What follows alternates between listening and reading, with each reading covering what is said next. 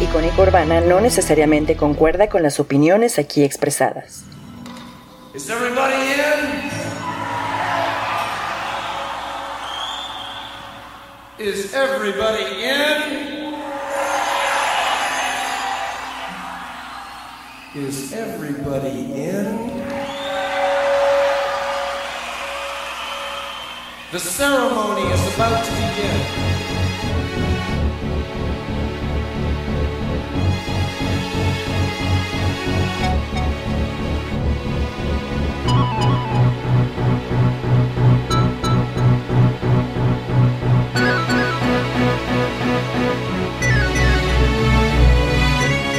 Hola, buenos días. Mi nombre es Abraham Echauri. Esto es el tronco común. Es el último tronco común del 2021.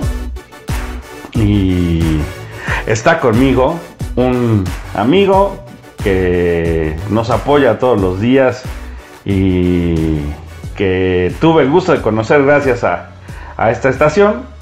Así que, por favor, preséntate.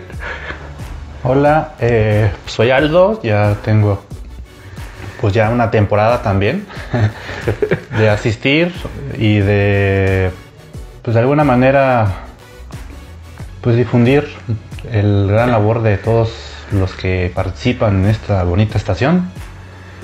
Y pues hoy me tocó la Lo obligué, lo obligué a ver una película. Pero la verdad es que la disfruté mucho, no la había visto nunca. Eh, está. Pues tiene muchos este, acertijos. Está enredada y. Y es de ponerle mucha atención porque una cosita te lleva a la otra y este y, y no no te puedes dar el lujo de ay pues voy a ir a tomar Voy por mis papas. Ajá, o pasó el de la basura y hizo un ruidito y volteaste y ya, se te fue. La pista se fue. Sí, porque son pistas muy específicas que, que van marcando la historia, ¿no? Sí, sí, sí. Pues bueno, está con nosotros el jefe del meme, aquí, Aldo. Este, vamos a platicar de la película Memento, que la pueden encontrar traducida como Amnesia. ¿La viste en... o cómo la viste? Eh, la vi en internet a través de O sea, no usaste ni Netflix ni YouTube. el festival Torrento ah, ok. Todo el año. Bueno, Eh, pero de todos modos, es- sí está en plataformas, échenle un ojo. Es de Nolan, sí, ¿no? Christopher Nolan, del año 2000, ¿no? Si no estoy. Ajá. Yo te pregunto, ¿ya conocías a Nolan? Supongo, mi intuición me dice que ya sabías de la existencia de Christopher Nolan.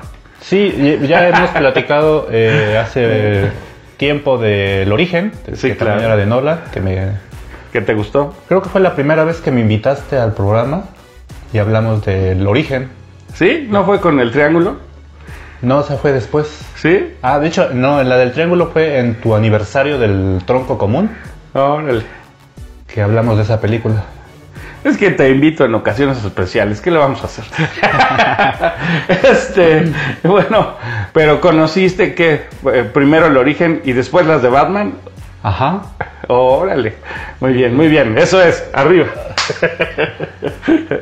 Y la última que vi de, de Nolan fue la de Tenet, que hace dos años, un año o dos años, ¿no? El año pasado, en plena pandemia, intentaron regresar. Ujú. Sí, estuvo Fue la última, ¿no? Que sacó. Hasta ahorita, sí. Sí, sí, sí. Pero no la habías visto, cosa que a mí me hace muy feliz haberte obligado a ver una película de Nolan, según yo, la mejor, ¿no? Según yo. No digo que sea, solo según yo. Entonces me, me da un chingo de gusto que la hayas visto. Y yo hubiera pensado que la conocías, la verdad, ¿no? Es como esas películas bueno, yo cuando la fui a ver hace años al cine, este, huevos 20 años, más de 20 años, tómala. Bueno, este, cuando fui, yo salí así en shock, ¿no? Que, güey, ¿qué, qué? Me causó mucho impacto, ¿no? De hecho, bueno, la semana pasada platicamos con Jesús Sánchez sobre Irreversible. Y esta es incluso, a mis ojos, más complicada mejor armada que Irreversible, ¿no? Aunque sigue el mismo patrón de, de ir viajar de salto en salto hacia el pasado. Este, aquí hay dos tramas, ¿no? Hay una trama, digamos, en el pasado pasado, que es en blanco y negro, y otra que es el, el pasado presente, que es a, a color, ¿no? Cosa que no hace irreversible. Irreversible tiene una sola trama y la va siguiendo lineal, ¿no? Y aquí los saltos temporales están más cabrones, ¿no? Quizá, quizá a lo mejor, bueno, no, no, la neta, por eso la escogí, ¿no? Porque dije, pues si ya, si el tronco común ya presentó irreversible, que está ruda y que es así, vamos a presentar otra cosa que a mi juicio es aún más complicado de hacer, ¿no? Que a ti se te hizo, o sea, sí se te hizo complicada, pero sientes que entendiste todo. Eh, no, yo creo que es una película que tienes que ver mínimo tres veces, cuatro veces, porque porque quizá la gente no está acostumbrada a ver una historia de principio, de fin a principio, ¿no? Ajá. O sea, sí, sí, sí. Todos estamos acostumbrados a seguir una línea cronológica de tiempo, ¿no? Ajá. Le pasa algo al personaje, un problema, lo soluciona y todos fueron felices, ¿no? Ajá. Y aquí es al revés. Ni soluciona nada, hay un problema y hay un origen.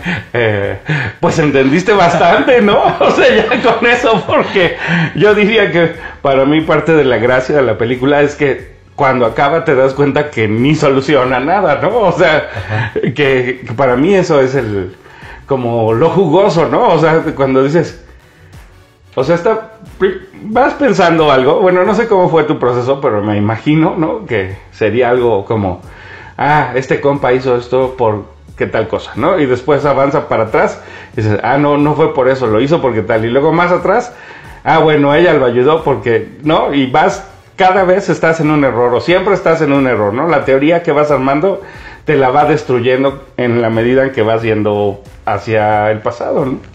Es que Christopher Nolan es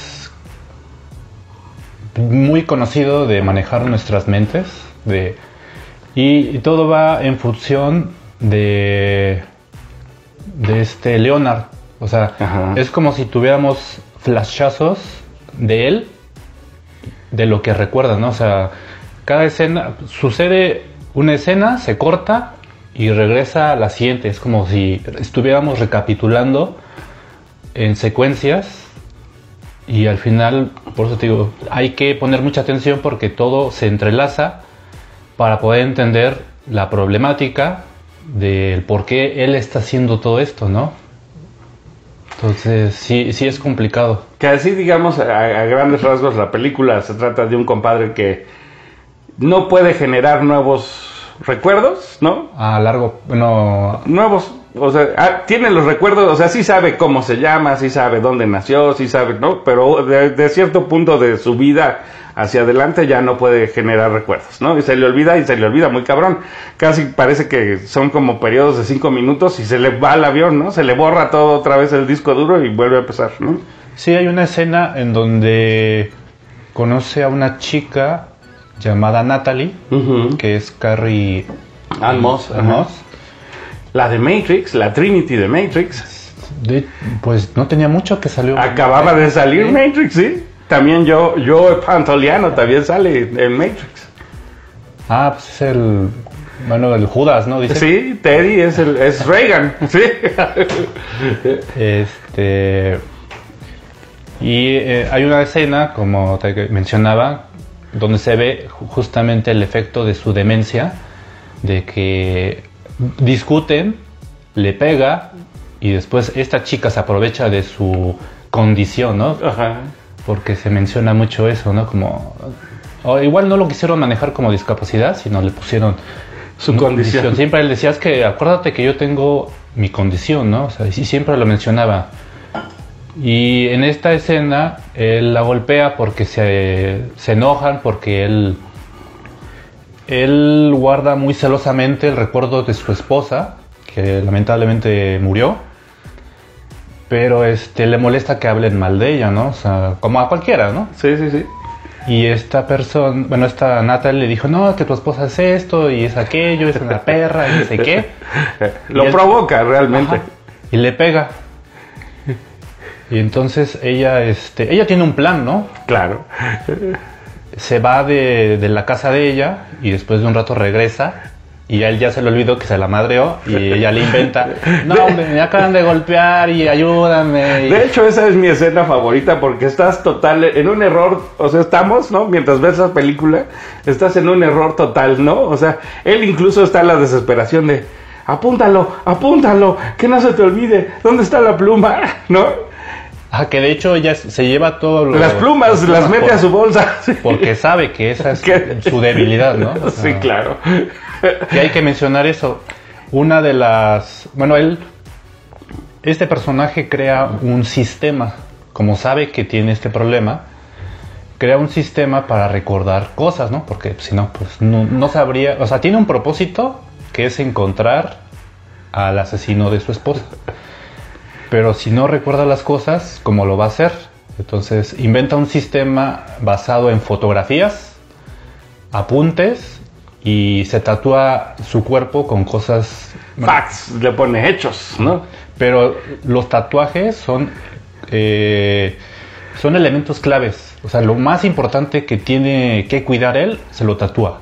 Que yo hasta me hubiera puesto uno clave aquí que dijera, estás tatuado, ¿no? Porque parece que de pronto se le olvida, ¿no? Hay veces que está así como de, ¿qué pasó? ¿Qué hago aquí? ¿Por qué estoy aquí? Hay una vez, está en un motel con una botella y dice, no estoy borracho, ¿no? O sea, así que, ¿por qué tengo esta botella en la mano? Esa escena me parece así de, bueno, qué, qué, qué pinche joya que estás. O sea, te hacen sufrir lo que sufre él, ¿no? Porque dices, ¿por qué no sabe? ¿Qué, qué, ¿Cómo es posible que se le olvide todo, no? Acaba de agarrar esa botella para golpear, para defenderse, y la tiene y ni siquiera sabe por qué la tiene, ¿no? Y se me hace así como de, güey, qué pinche shock, ¿no? Bueno, Pero fíjate que no es tonto. Porque hay en otra escena. Bueno, no sé, si es, no sé si es específicamente esa que tú dices. Pero en otra igual agarra una botella y dice. No, no, no siento o no percibo haber, haber tomado. Ajá, o sea, tengo ajá. aquí la botella, la tengo aquí en mi mano. esa, esa escena, ajá. pero no percibo, no, no me siento alcoholizado. Sí. sea, igual no me acuerdo que me, me, me la acabo de tomar, pero no lo siento. O sea, también es una persona que, que dentro de sus... Sí, no se acuerda de nada, pero es inteligente, ¿no? Que de hecho, eh, antes de que le pasara esto del, del asesinato de su esposa, cuentan su historia, que él es un investigador de seguros. ya estamos tan confundidos como la película. Tenemos un desmadre. Este, pero justo, justo como que la idea que yo quisiera es transmitirles que la película te envuelve, ¿no? O sea, te mete en esa confusión de qué sigue, o qué pasó antes, o por qué él no sabe, o eh, qué parte de lo que está diciendo es verdad, ¿no? Que eso es lo que a fin de cuentas eh, está muy cabrón y, está muy cabrón porque ni él sabe que es verdad, ¿no?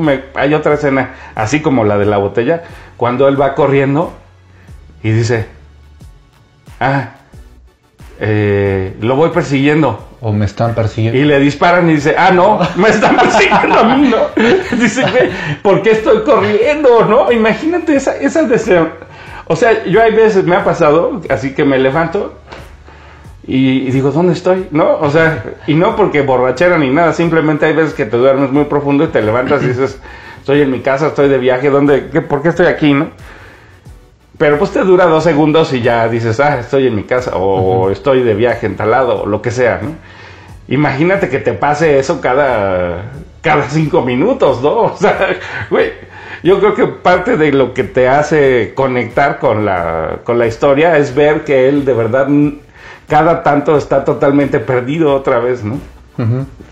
Esa sensación está perrona. ¿Te ha pasado? ¿Te has levantado así como de huevos? ¿Dónde estoy? Eh, sí, sí me ha pasado. Bueno, mm, creo que lo más que me ha pasado es como que confundo. Hoy es domingo, hoy es sábado, hoy es lunes. De niño nunca te pasó que te pararas un domingo, te vistieras, te bañaras y dijeras, güey, hoy es domingo y te regresaras a la cama. Eh, creo que sí me pasó, pero no la recuerdo bien. Pero sí, sí me llegó a pasar. O, o que es sábado y no, no- o sea, no tenía que ir a la oficina y me levanté para hacer Para mis- ir a la oficina. Pero después de cierto tiempo digo, ay, es sábado. No tenía por qué levantarme. Yo creo que, pa- o sea, yo creo que a todos nos ha pasado alguna vez y por eso la película funciona también, ¿no? Porque te hace sentir ese desmadre de, güey, ¿qué día es? ¿Por qué? ¿Qué hago aquí? ¿A qué vine? ¿No? E incluso, digo, los que los que usamos lentes, porque te estoy viendo con tus lentes, ¿no?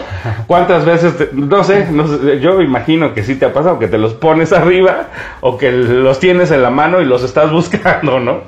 Y eso, esa sensación de, de dónde está, dónde está esto que según yo tengo así, o a veces los tienes puestos y los estás buscando, ¿no? ¿Nunca te ha pasado? No tanto. Eh, sí me ha pasado que no he distinguido el hecho de, ay, ¿los traigo puestos o no? O, dónde los dejo, o... Es que ya te acostumbras tanto a traerlos que dices, ay, creo que estoy viendo bien por los lentes o porque yo ya veo bien, ¿no? Como... Sí, a huevo. A huevo, ya me curé. Sí, bueno, yo, yo sinceramente creo que eso es como parte del gancho. Y este, vámonos, ya nos colgamos, vámonos una rola y regresamos en un momento con Aldo de Jesús a seguir platicando sobre Memento. Vamos y venimos.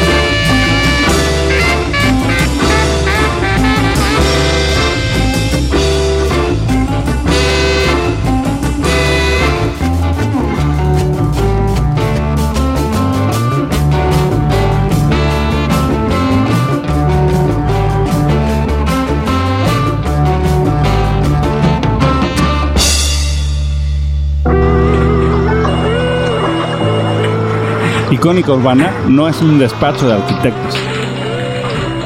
Tampoco es una imprenta de imágenes religiosas o postales nocturnas. Somos un conjunto de mamíferos bípedos palpitantes enamorados de la vida que pretenden compartir su experiencia contigo. Tenemos la urgente necesidad de expresarnos y acompañarte durante este proceso de marchitación llamado vida. Estamos seguros de que nadie aprende en cabeza ajena, pero nos importa un pepín, porque estamos disfrutando de nuestra incongruencia a nuestro propio ritmo. Icónica Urbana es un vagón de libertad en un tren de ruido. Bienvenidos a bordo. Gracias por tu preferencia. Icónica Urbana. Ya estamos de vuelta, seguimos aquí con Aldo platicando de Memento, de Nolan, del 2000, ¿no? Sí, el año 2000, los principios del milenio. y bueno, yo ahora sí que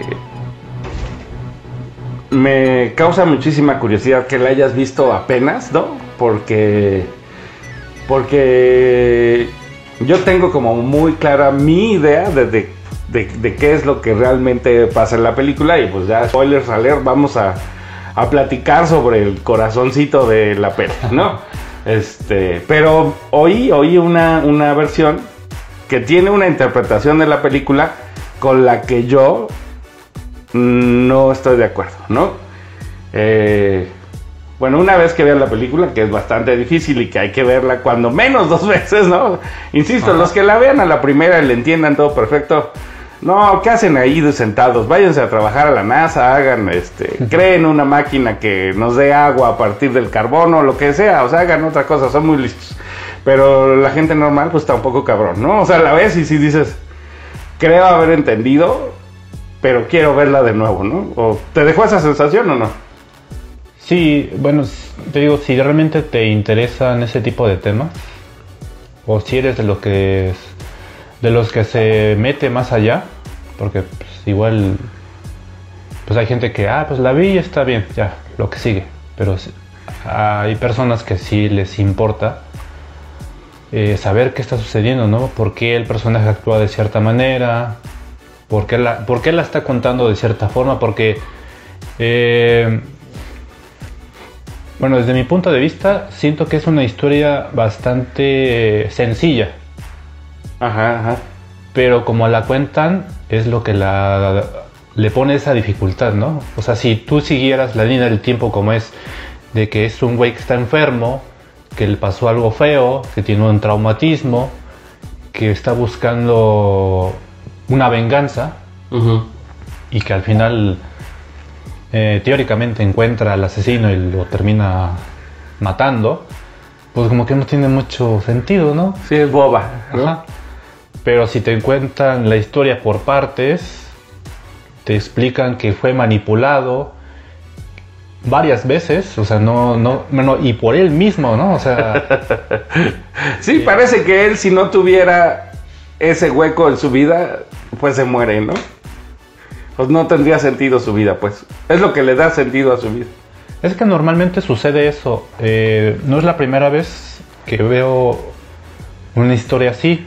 Hace poco fui a una obra de teatro que explicaba el propósito. Cuando, bueno, esta, te la cuento muy resumida, esta obra de teatro. Era- se llama, ¿cómo se llamaba la obra? Este. Ay, ay, no recuerdo ahorita el nombre. no, no importa. El punto es que eran unos chicos que vivían en el bordo de Xochaca. Eran este, los que reco- recogen este, Pepenador. pepenadores. Eso. De repente este, encuentran un pájaro que se, el último pájaro que está en peligro de extinción. No sé. eh, iba volando, cayó, se lastimó una ala, lo encontraron y lo cuidan. Ellos vivían una vida bastante lineal, o sea, una vida cotidiana. Rutinaria. Se despertaban, iban al, A trabajar. a trabajar, juntaban dinero, comían este, y vivían sus vidas así. Era su vida de todos los días, de todos los años. Pero llega este, este animalito y, y les cambia la perspectiva, ¿no? O sea, lo tienen que cuidar porque está herido. Después, les interesa saber qué le pasa, lo llevan con alguien, bueno, una maestra, porque tampoco tenían como que mucha educación. Ajá. Y le dicen, no, es que este animal está en peligro de extinción. Este, y los convencen de, pues si me lo das, este, te doy un dinero.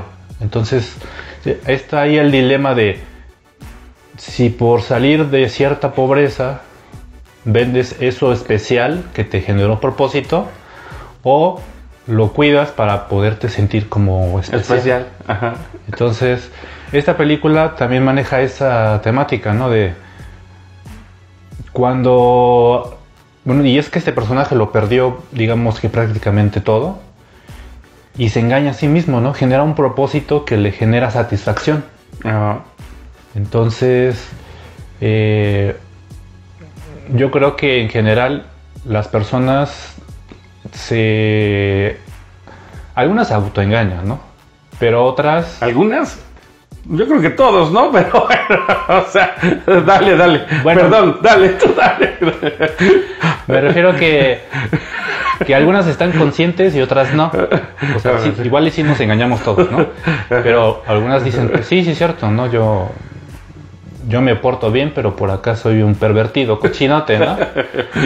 Pero lo que quiero decir es que cuando te generas un propósito, la vida tiene sentido. Y eso es lo que él hace, hace Leonard. Ajá.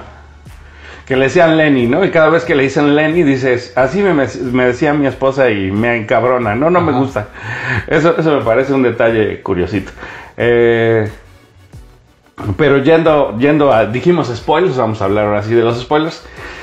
Eh, así en general, ¿no? Yo, para mí la historia eran dos historias. Una, la de recuerda a Sammy Jenkins, ¿no? Digamos, Ah, esta sí. historia de el viejo que tiene un accidente en el auto con su esposa Ajá. y eh, y pierde bueno comienza a tener esa condición de no generar nuevos recuerdos que es la misma de este Lenin. pero para mí sí o sea digamos cuando yo vi la película para mí sí son dos historias reales una historia sí era real el asunto Ah, sí, sí existió. ¿De Sammy Sa- Jenkins? Sí, él sí existe. y sí era real eh, la historia de Leonard no y eran dos historias que coincidían en ese punto Pero he he visto ya más de una interpretación en la que dicen que no es cierto.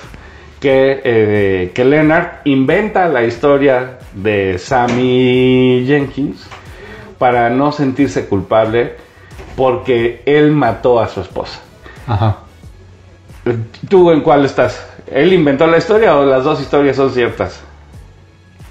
Eh, las dos son ciertas y él manipuló todo para...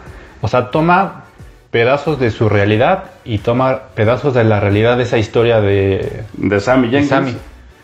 Y las mezcla y eso es lo que te, volvemos al mismo, es eso se autoengaña porque él no acepta que la mató y genera el propósito de buscar venganza por la muerte de su esposa. Pero tú, o sea, ¿tú sí crees que mata, que él mató a su esposa con inyecciones de insulina? Es que hay pedazos donde él Sí se ve, sí se ve. O sea, Le- le inyecta- digamos, hay imágenes en las que se ve a él pellizcándola y luego se ve que le inyecta insulina, ¿no? A su Ajá. esposa. Pero, o sea, una cosa es lo que vemos y otra cosa es que creemos, porque... Es que también hay una escena donde. o- hay dos escenas. Donde al final Jimmy termina igual matando a su esposa con sobredosis. Que de hecho la esposa es quien provoca eso. Sí, sí, sí, casi que ella, ella obliga al otro güey a que la inyecte cada vez. No la obliga, nomás le dice inyectame y como el otro güey no sabe si la inyectó o no, pues Ajá. inyecta, le inyecta hasta que la matan. Y este güey termina en el psiquiátrico. Ajá. Y hay una escena donde él mismo está, este Leonard, en el psiquiátrico. Ahí mismo él. Entonces puede ser que.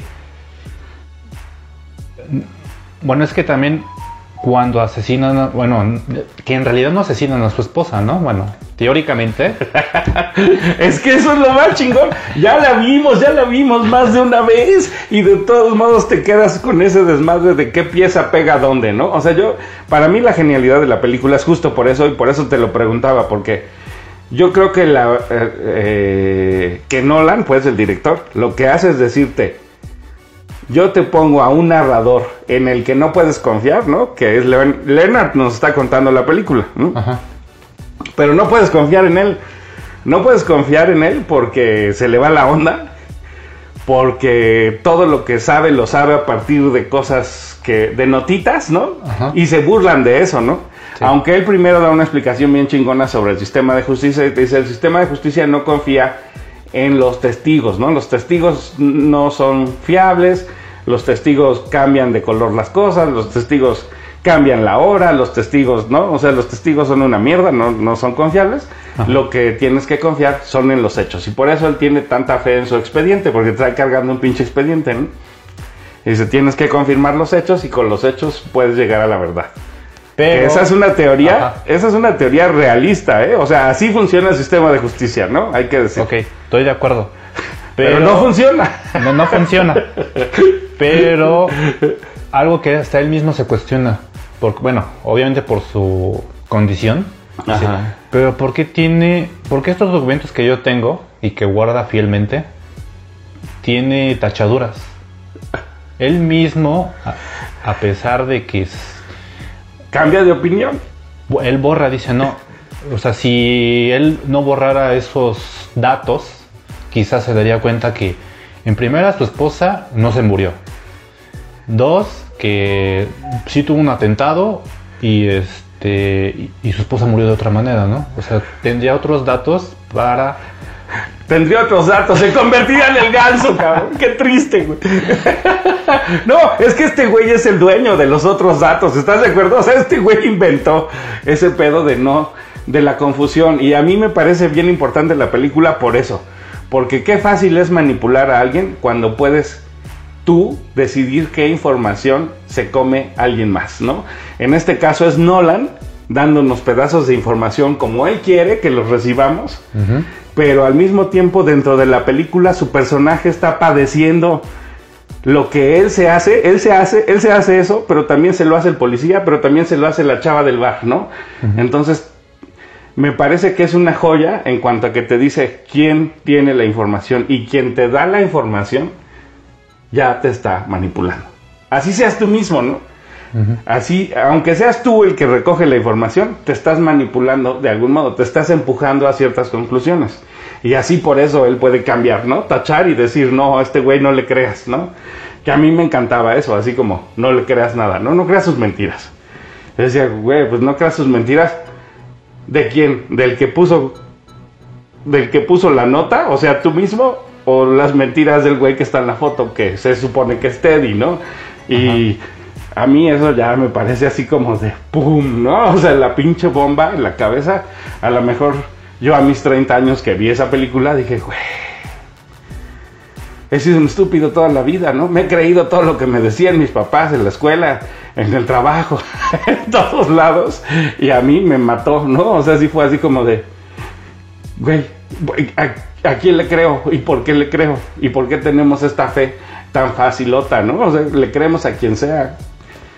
Es que tú mismo tienes tu, como dicen por ahí, tienes tu caja de creencias y las vas alimentando con pues, la verdad de tu mamá, con la verdad de tu vecino, con la verdad de tus amigos. Tú decides qué metes en esa caja y qué sacas. Exacto. Entonces, este Lenin fue alimentando todo esto, o sea, él mismo se mete en problemas porque dentro de su misma frustración, de su misma problemática, alimenta la historia de Natalie, la chica del bar, alimenta la historia del policía, eh, que al final de cuentas ellos jugaron con él, pero él también jugó con ellos. Entonces, es una película donde todos ganan y todos pierden, ¿no? Como la vida, ¿no? Así, la neta. O sea, es que eso es lo. Eso para mí es como lo súper genial. Vámonos a otra rola y regresamos para seguir platicando de Memento con Aldo.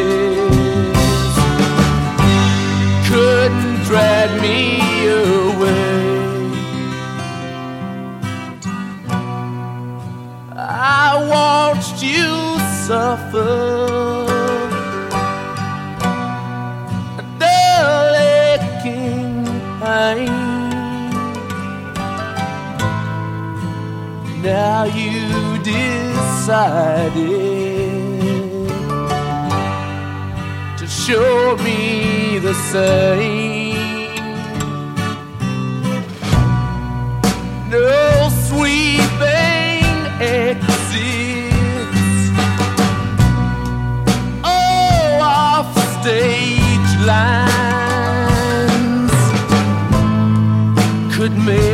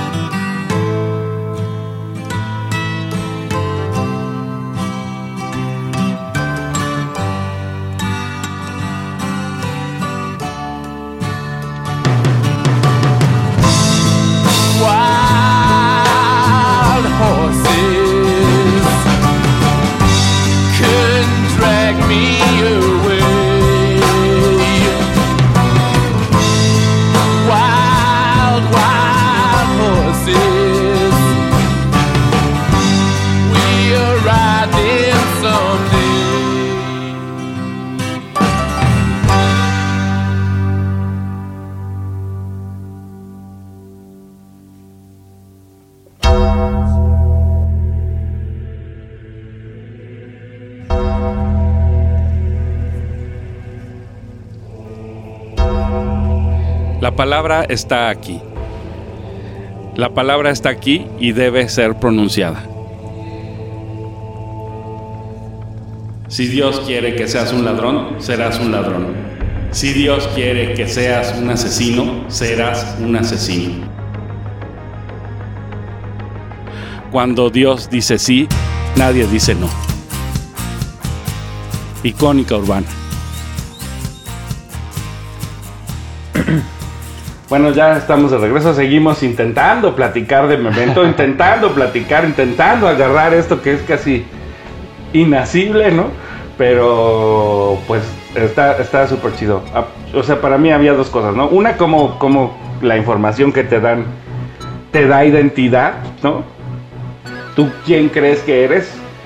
Eres una historia, ¿no? Y está como muy evidente aquí que eres una historia que vas construyendo a lo largo del tiempo, ¿no? Eh, pero además es, esa cosa de, ¿y si cambia mi relato, no? ¿Y si, y si comienzo a creerme mañana otra cosa, cambia mi, mi, mi entorno? Porque una de las cosas chidas de la película que dijiste hace rato es que al final no resolvió nada, ¿no? O sea, digamos, nos dejan muy clara la idea de que incluso matando una, dos o tres veces a quien él cree que fue el culpable de que muriera su esposa, Ajá. no está satisfecho, ¿no? O sea, y yo creo que hasta parte de que él siga libre y siga moviéndose, es que cada vez inventa una nueva historia. Entonces, ¿cómo persigues? ¿Cómo das con un cabrón que ni él mismo sabe quién es, ¿no? ¿Cómo atrapas a un cabrón que todos los días es una persona diferente? De hecho, eso, eso es una de las joyas de, de la peli, cuando él, cuando te das cuenta de dónde sacó su ropa y de dónde sacó el jaguar. Bueno, yo estaba así de, güey, no es su ropa. Es que, te digo, él, él va tejiendo todo, porque ahorita que mencionaste eso, eh, creo que el policía le cuestiona, oye, pero ¿de dónde sacas para el coche? Oye, Ajá. ¿de dónde sacas el dinero? Tú, o sea, te ves de...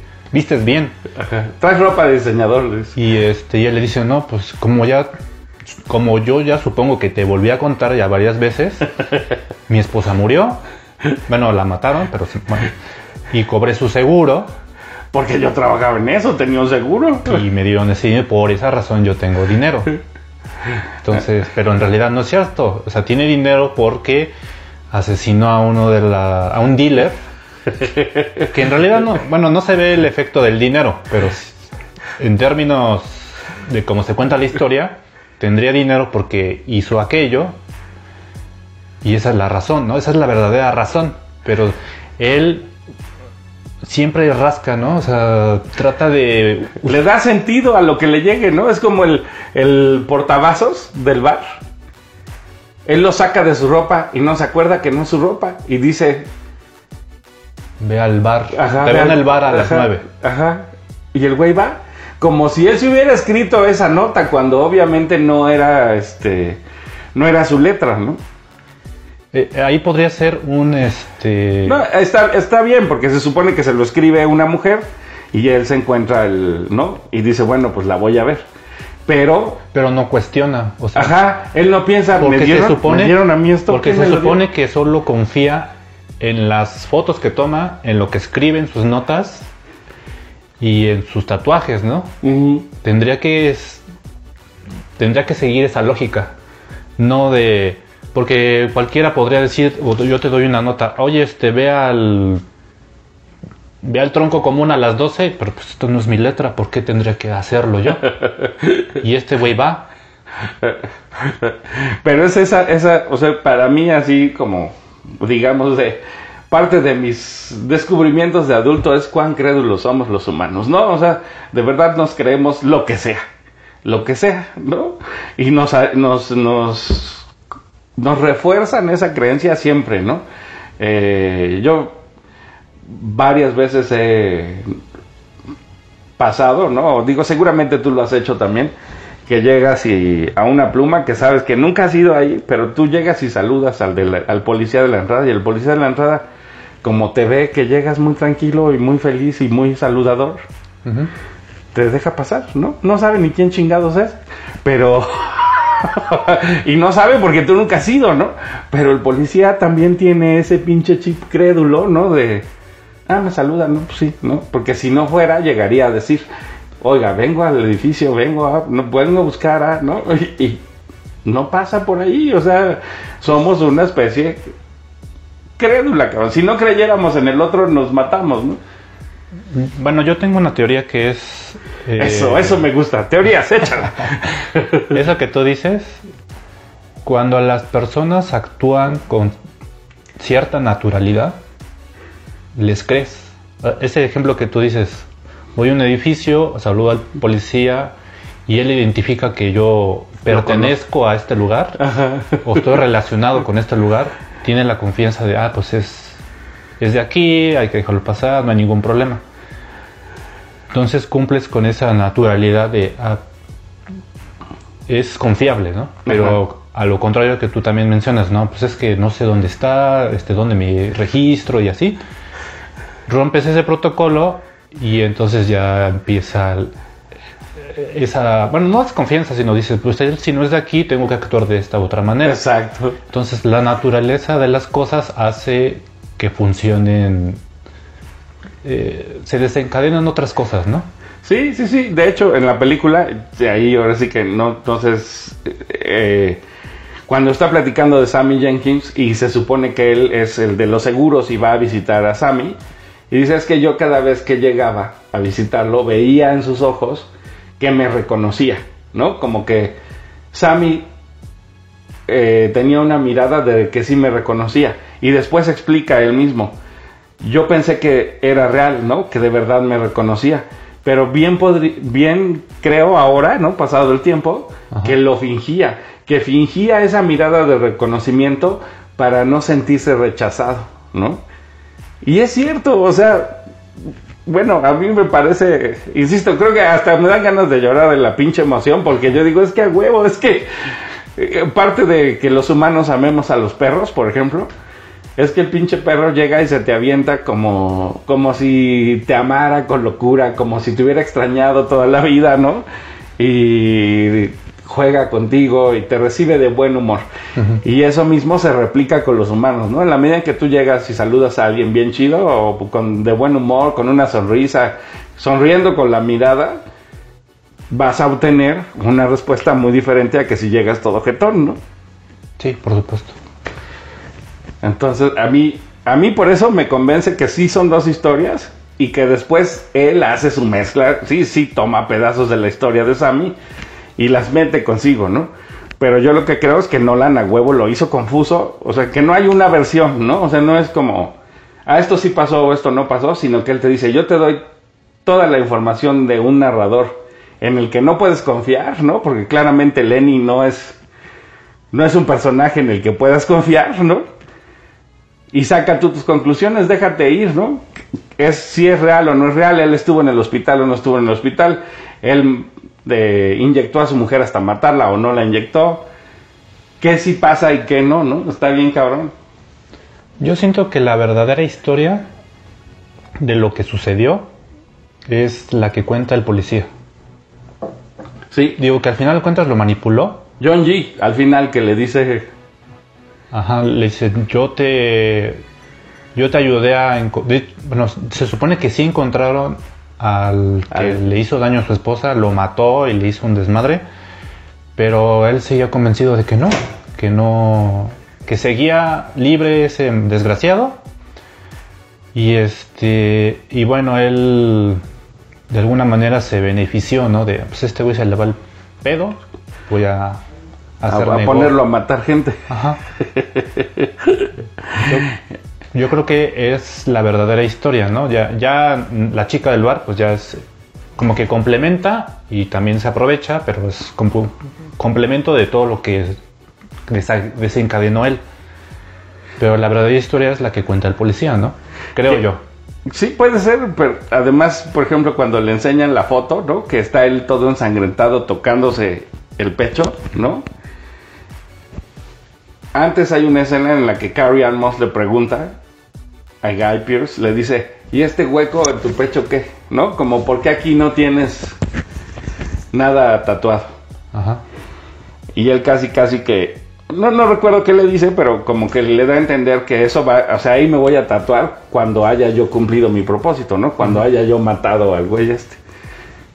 Pero le enseñan la foto todo ensangrentado y yo me acuerdo de ver, o sea, así de verdad me acuerdo de ir al cine y de ver esa foto y de decir, güey, este cabrón ya lo mató, ¿no? O sea, como te lo repiten después, te dicen, ya mataste dos, tres veces al mismo pendejo o a varios diferentes, pues, pero que tú creías que era el mismo y, y no, no captas. Pero ver la foto del güey con la, con la cara de felicidad así sonriente, todo ensangrentado, era así como... ¿Qué? ¿Qué tan... pues, no sé, me parecía impactante, de verdad, que se te olvidara algo que hubieras hecho así, ¿no? O sea, se me olvidó que maté a un cabrón. Que no solo lo maté, lo maté con saña, ¿no? Entiendes porque estás batido en sangre que lo mataste con saña. O sea, como que la información que te da la, la sola foto, ese momento en pantalla es así de escalofriante para mí, ¿no? No sé cómo lo, cómo lo viviste tú. Yo lo sentí como referencia de. Como dicen, pues güey, date cuenta, ¿no? De que, Amiga, date cuenta. Estamos con los memes hoy. que. Es que de alguna manera el policía lo quiso ayudar y decirle, oye, ya hiciste, ya cumpliste tu cometido, vive, vive tu vida de otra manera. Pero volvemos al punto, él no quería, él no quería, más allá de su condición, él no quería cambiar eso. No, y está está súper cabrón porque, por ejemplo, cuando sale él de la casa de Carrie Ann Moss y encuentra a Joe Pantoliano en el coche y, le dice, güey, ya no puedes confiar en ella porque ya te vio la ropa, porque ya te vio el coche, ¿no? Y como que te obliga a pensar que ella está interesada en el dinero de él, como si de veras él tuviera dinero, ¿no?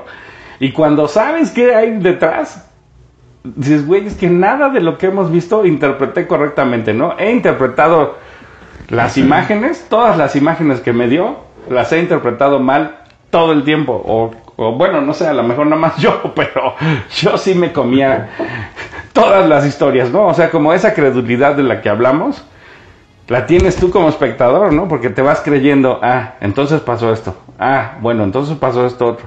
Y va cambiando tu explicación todo el tiempo y eso está súper perro, ¿no? Es que lo sabe manipular o lo sabe manejar bastante bien Christopher Nolan, porque como dices, eh, como la historia va de final al principio, eh, hu- hubo una parte en mi caso que dije, ah, pues la chava es buena onda, ¿no? Pero cuando ves la escena donde lo manipula, haciéndole creer que le- otro mafioso, no sé qué era de ella, eh, la molestaba o quería algo con ella. Y le dice, no, pues es que este güey me está molestando, jódetelo. Y le inventa todo eso, dices, pues como que en realidad no, o sea, no le quiere ayudar, ¿no? ¿Y qué tal cuando lo ves llegar al, al bar en el coche y ella va y se asoma pensando que es otra persona, ¿no? O sea, a mí ahí también fue así de, güey, no había captado, no sabíamos eso, ¿no? O sea, como, sí se me hace que, digo, sinceramente no sé cómo habrá hecho el guion el hermano de Nolan, porque su hermano es el que hizo el guion, pero me parece que sí llevó mucho trabajo. O sea, primero hacer una historia simple, como, como dijiste, ¿no? O sea, si tú ves la historia en tiempo cronológicamente ordenada, digamos, pues es hasta boba, ¿no? Es pues, otro güey, un güey más que se enoja y que tiene un motivo de venganza y va y la comete, ¿no? Pero vi- vista así como te plantean la película al revés, ¿no? Eh, ir descubriendo los pedazos de información que no tienes es un madrazo cada vez, ¿no? E insisto en que pues así el desmadre es que tú te empuja así como, a ver, date, ¿no? Te doy esta información, inventa tú la historia. Y te la va cambiando y te la va cambiando, ¿no? Y eso, eso está muy cabrón. Y así como dices, el giro, el último, ¿no? El- la tuerca final de decir, pues no resolvió nada, pues es que eso es lo más así que dices, órale, jugaste conmigo y, cooperé mi credulidad cooperó a, a- tu película muy cabrón, ¿no?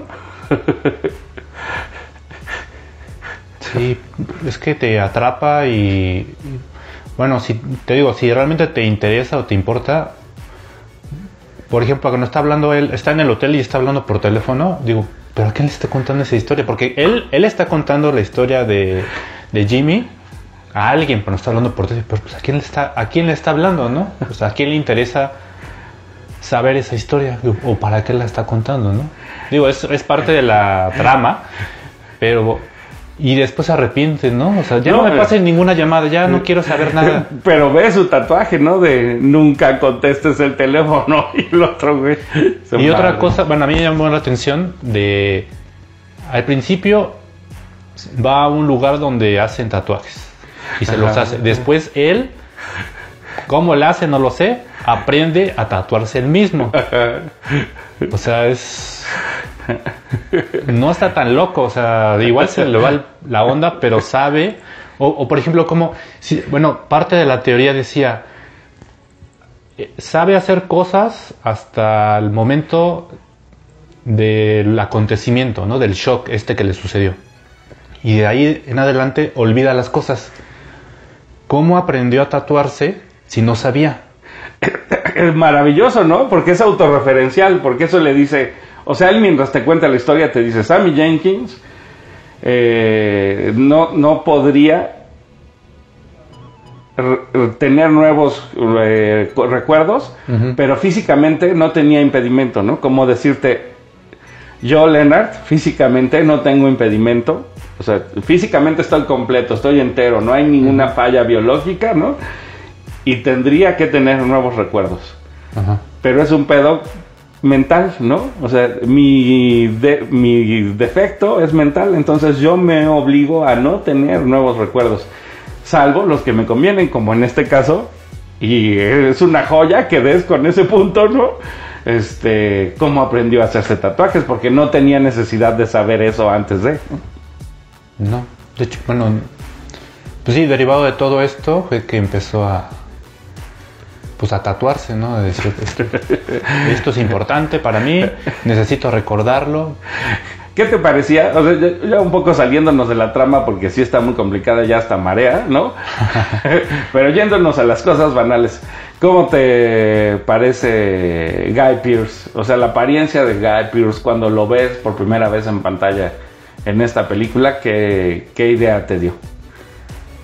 Sí, creo que sí cumple con el perfil de alguien que tiene cierto trastorno, como que sí, sí te convence de decir, pues este güey tiene un problema mental, porque la manera en la que mira, su físico, o sea, es...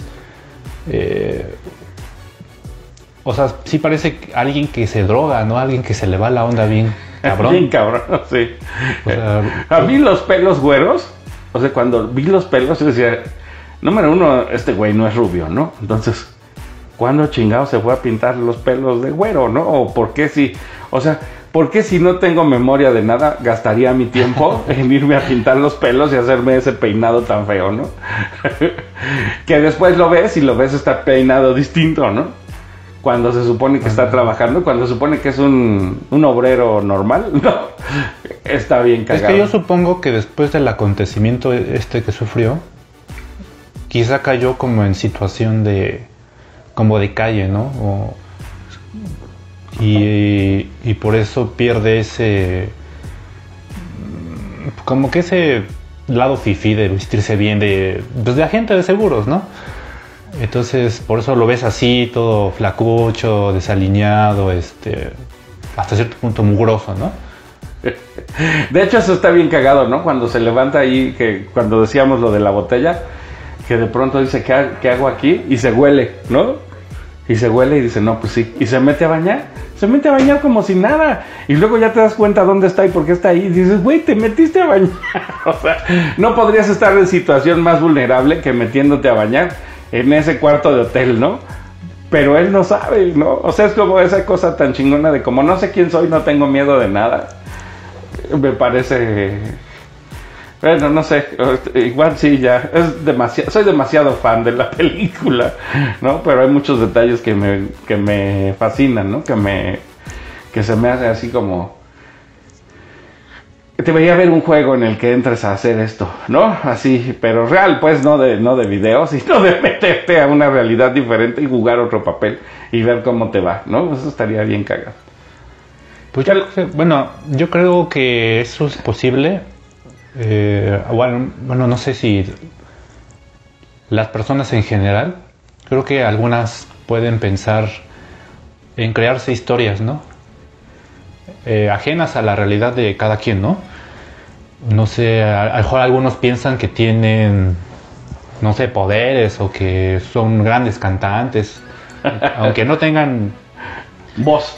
voz ni el físico para ser un superhéroe, ¿no? Pero creo que todos podemos fantasear.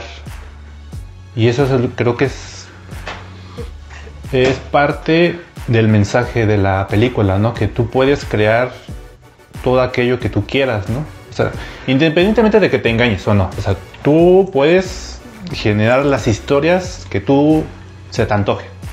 Pero cómo nos sorprende, o sea, nos sorprende la película cuando en realidad lo que estás viendo es eso, ¿no? Los actores están viviendo vidas y sabes que son actores y vas al cine porque sabes que son actores que están fingiendo ser una persona que no son, pero cuando te metes a la película te sorprende, ¿no?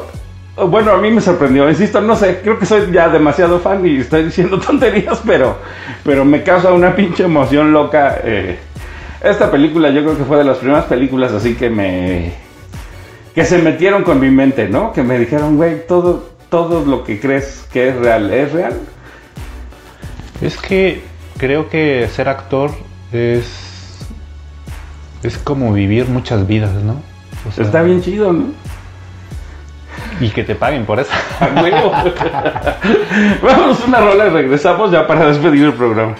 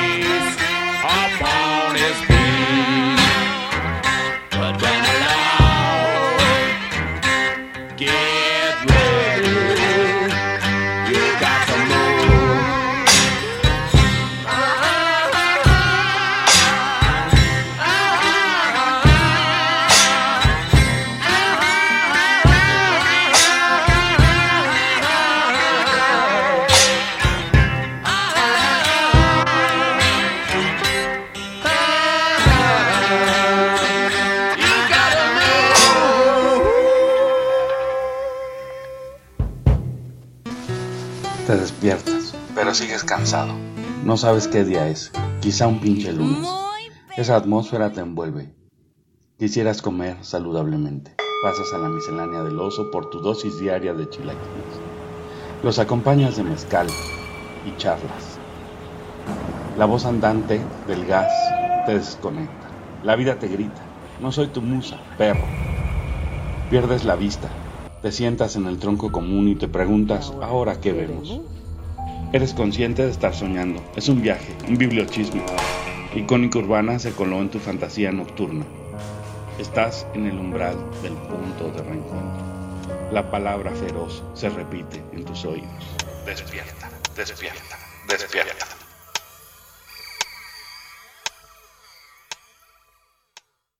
Síguenos en nuestras redes.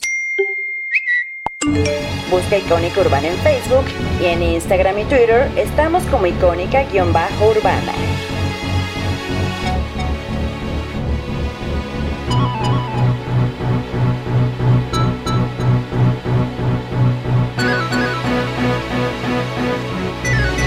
Bueno, ya estamos de vuelta. Seguimos aquí platicando con Aldo sobre Memento.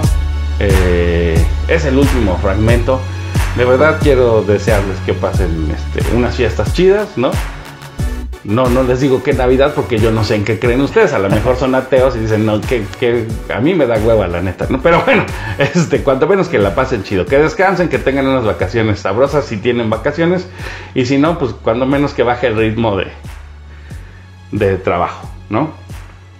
Este, pero ya es el último segmento y Aldo tiene aquí un montón de notas que no le dejo decir porque me gana la pinche emoción.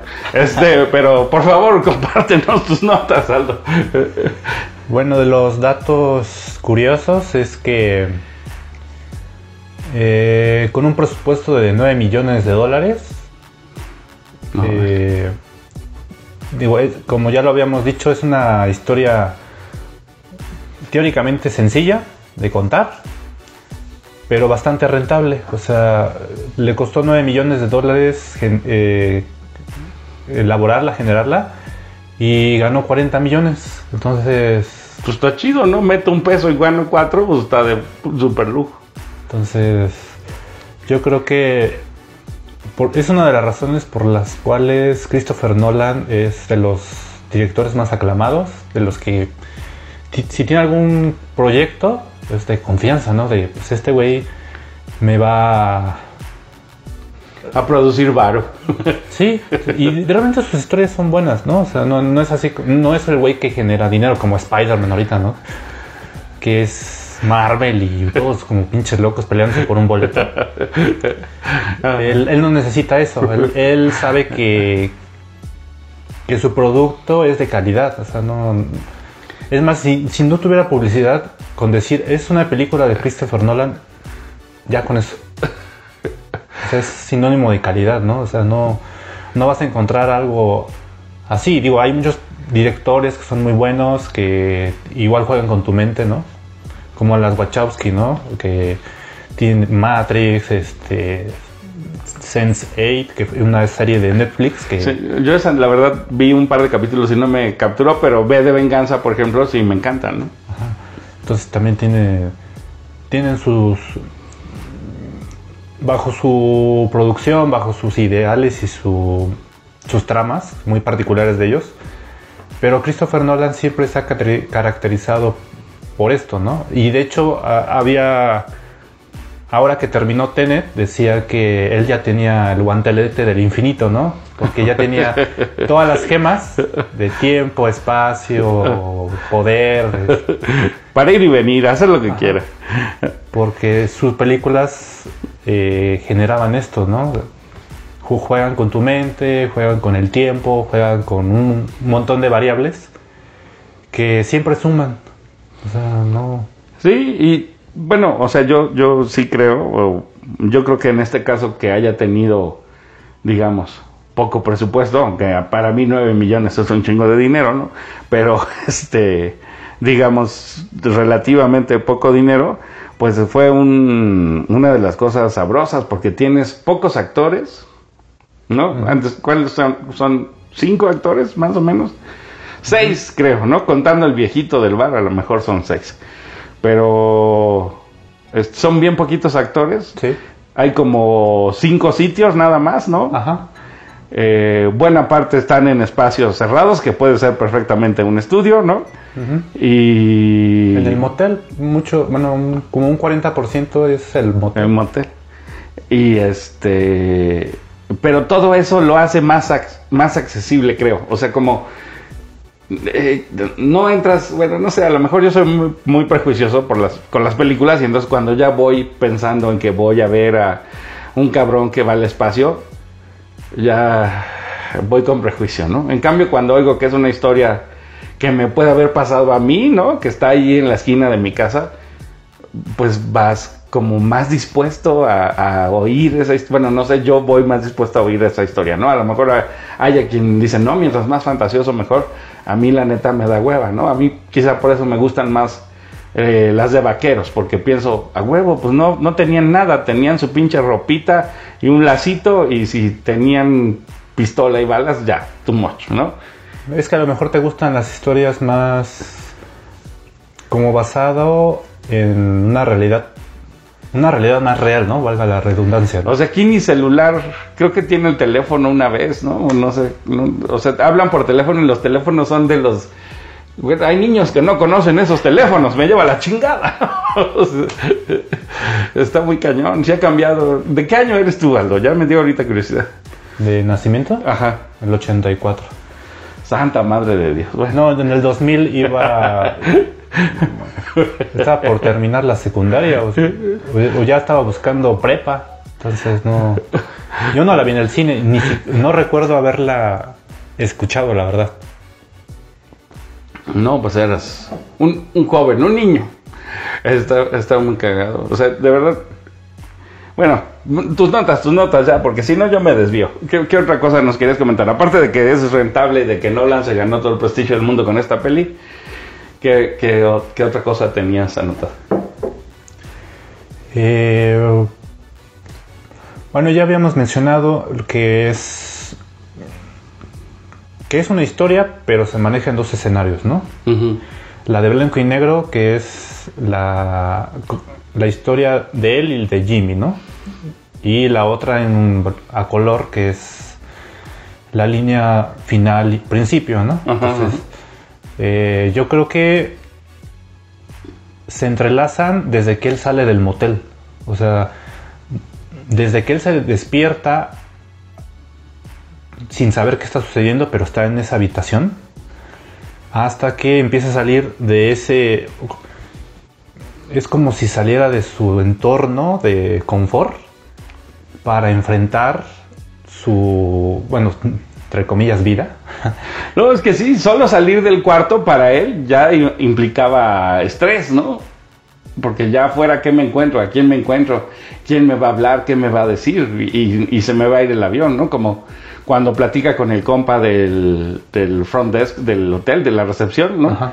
Que le dice, ya te he contado esto, ¿verdad? ¿No? O sea, como que le ve la cara y dice, ya te he contado esto. Y el otro se ríe, ¿no? Como diciéndole, sí, pero pues es que es cagado que lo vuelvas a contar porque pues porque es un pinche bicho raro, güey, ¿no? Que te cuenta la misma cosa cada vez y que no me, que no me recuerdas, ¿no? Eso está bien, bueno, no sé. O sea, sí creo que debe ser muy estresante, ¿no?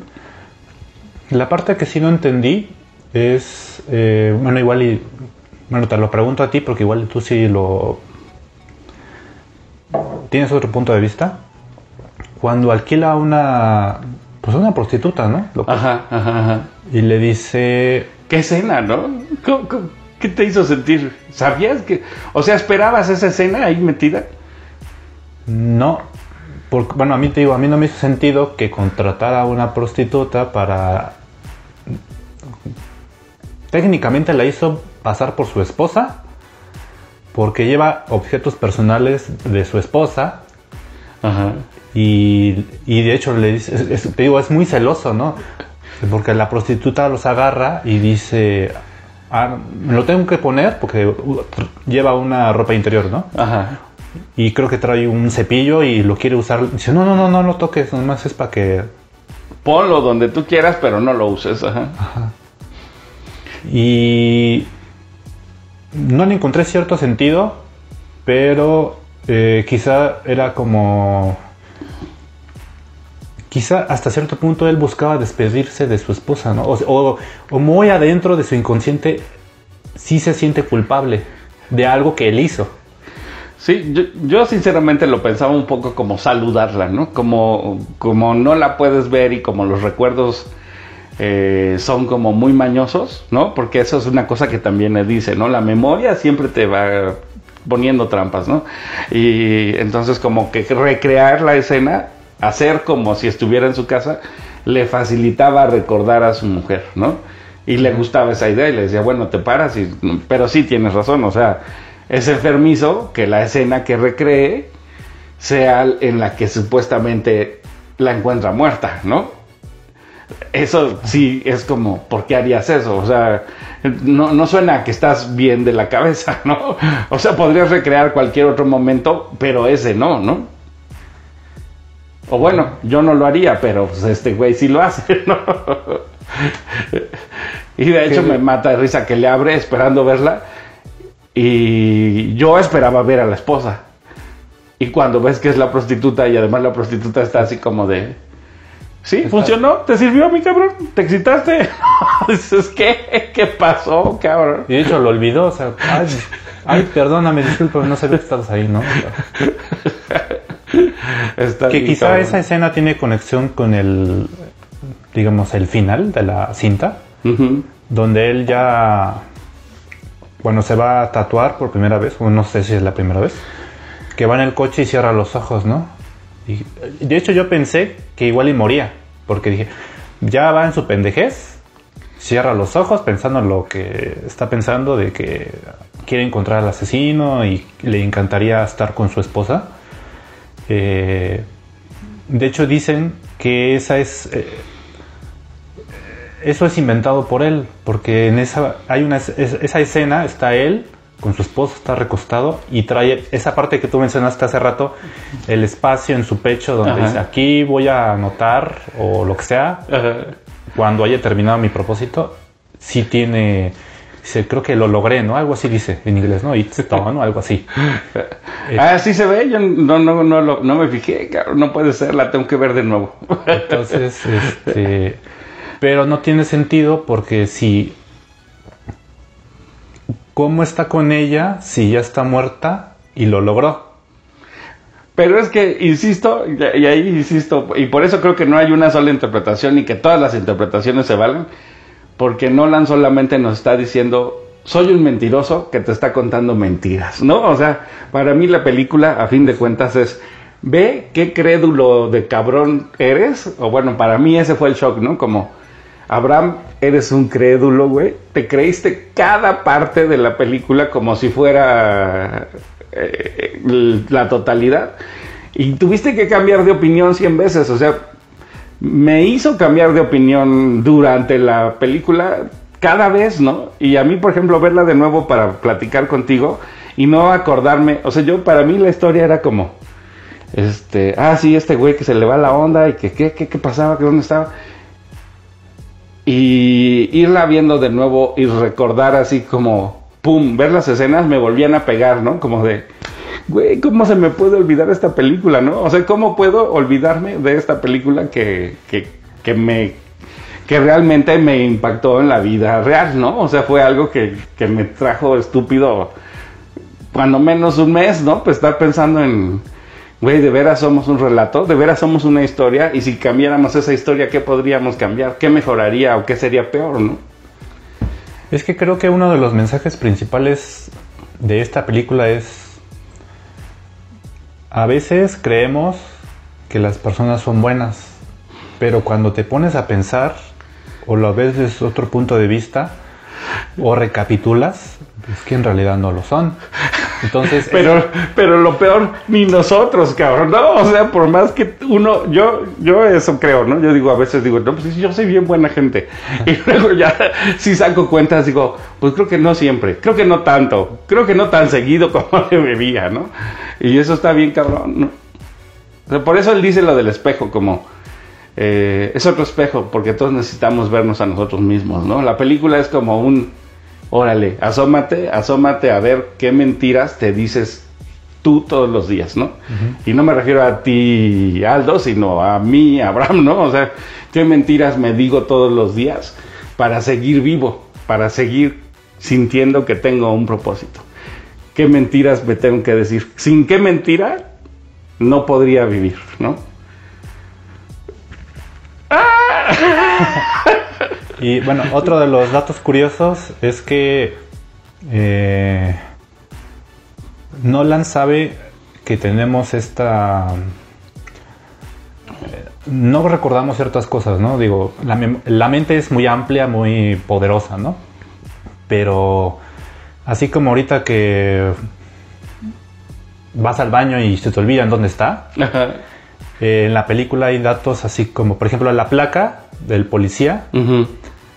Creo que es 1, termina en 1U, una cosa así, y él se la tatúa con L, o- sea, es otro número, pues, o sea, ¿En serio? visiblemente no lo notas porque creo que lo cambia entre la L o el 1, pero no lo notas porque se, se son muy parecidas, ¿no? Tengo que volver a ver la película, no lo puedo creer, cabrón. Ya van dos cosas que dices que yo nunca vi.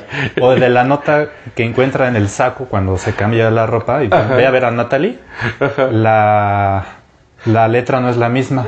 Cuando lo ve la primera vez a cuando lo reafirma, la letra es distinta. ¡No! O cuando ve la otra nota, cuando la, la vuelve a ver, pero ya no en el bar, sino en un... ¿Cómo se llama? Un restaurancito. Sí, sí, ¿no? sí, van a desayunar, ¿no?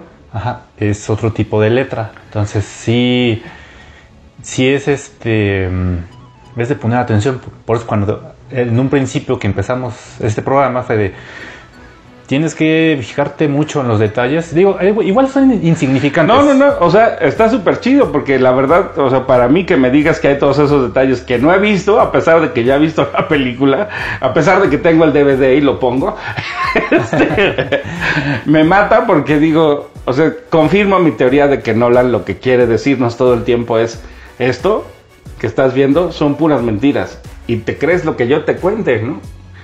Tienes esa capacidad o esa, ese defecto, a lo mejor, humano, de creer por completo en lo que te presentamos. Al grado que hay detalles que, para, a lo mejor hay detalles que para ti fueron muy obvios, que yo no vi, ¿no? Y a lo mejor hay cosas que yo vi que tú no viste, pero es que es así de difícil, ¿no? ¿En qué te fijas? ¿A, a qué sí pones atención? Yo nunca capté lo de la placa, ¿no? Y sí se me hace así como que sale 400 veces la placa y el tatuaje, la placa y el tatuaje. Y no me fijé, no lo encontré, no lo vi, ¿no? Está muy cañón. Sí, te digo, son datos que... Es que realmente te tiene que interesar, ¿no? Te tiene que gustar. Y, y creo que te atrapa, ¿no? O sea, no... Se presta para muchas cosas, para muchas interpretaciones, para muchas teorías. Y, y una de las razones es que por eso estamos hablando ahorita de esto, ¿no? De, sí, a huevo. o sea, yo creo que... eh, bueno, aquí en el tronco común se habla de muchas películas, pero creo que que si tú eliges, bueno, tú, bueno, yo te he hecho algunas recomendaciones y tú ahorita me hiciste esta recomendación es porque son películas que te, que te dejan, ¿no? Sí. Que te ponen a pensar, que te agregan algo más, ¿no? Pues esa, esa es la idea. Ahora sí que agradezco que lo menciones, pero sí, sí, eso. O sea, si no es una película que te emociona, pues qué chiste, ¿no? Eh, O bueno, para mí sí parte de ir al cine es descubrir cosas que no hubiera descubierto de otro modo. Sí, es que hay pues joyitas, ¿no? Que andan por ahí, que se descubren solamente pues platicando, ¿no? Sí. Escuchando podcasts. este, Escúchenos. este, oye, no, pues muchísimas gracias, de verdad. Qué chido que me invitaste. Estamos en una instalación de, de alta seguridad que ustedes no pueden conocer. Pero, no, no es cierto. Pero sí estamos en un lugar especial que me dio mucho gusto que me invitaran aquí. Y, no, pues de verdad, muchas gracias. Agradezco tu apoyo siempre, los memes y todo. Y agradezco que nos escuches y, y me pareces parte valiosa de- del equipo de Icónica, ¿no? Y también por eso te invito para que cerremos el año, ya nos demos el abrazo, tengan feliz año todos. ¿Quieres despedirte, saludar a alguien? Pues agradezco mucho tu, pues, tu invitación. Me, siempre me ha gustado participar en este programa con ustedes y aquí voy a seguir apoyando al oso, Yeah. al tronco común, a la dosis diaria, a todos ustedes que eh, estoy convencido que es que no es que no graban por grabar, ¿no? O sea, como que que buscan más allá, no no es no es como igual Marta de baile, ¿no? Pues hace podcast a lo desgraciado, ¿no? De, pues, ¿de qué hablamos? De moda, de la noticia X. De Ninel Conde. Y aquí, este, pues es otro, pues es otro contenido, ¿no? Que, que de verdad, pues se disfruta, ¿no? Qué chido. Pues muchísimas gracias. Ahora sí que tú nos das propósito. Sí, es que es muy, pues muy agradable escucharlos, saber que, que, que te puedes sumar, ¿no? Porque yo, eh, ahora sí, de escucharnos del tweet de quién sabe quién, pero pues ahí salió y, oye, ¿no quieres venir? Y, o sea, es un...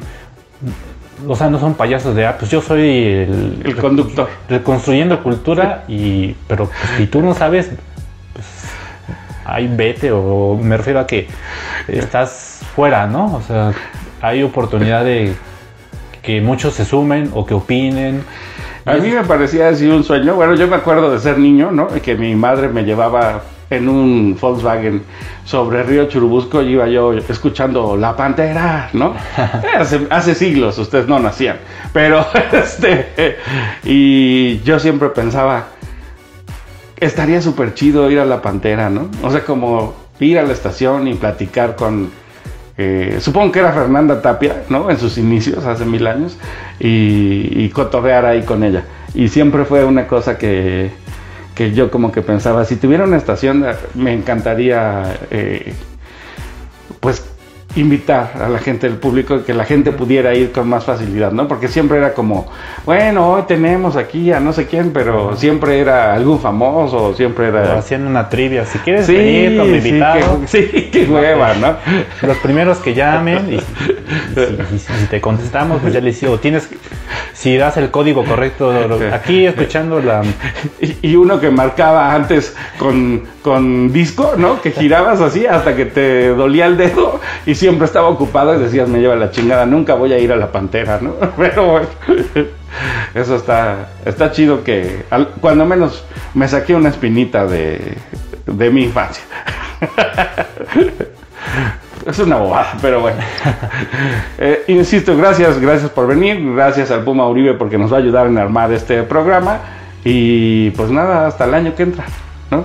Pues gracias de nuevo, que se la pasen bien, que coman, descansen, como lo dijiste hoy, bueno, en- lo has dicho en las misceláneas.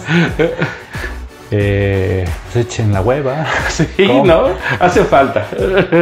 Es época de, pues, de descansar, ¿no? De, de celebrar. Sí, recargar pila. Bueno, pues ya, nos vamos. Chao.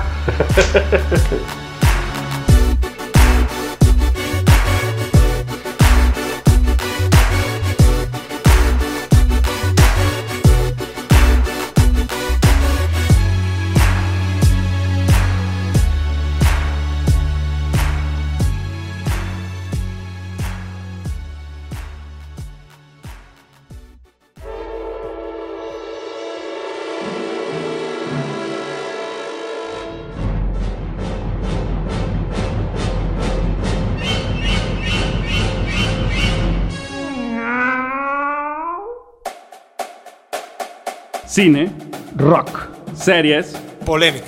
cortos. Esto fue Tronco Común.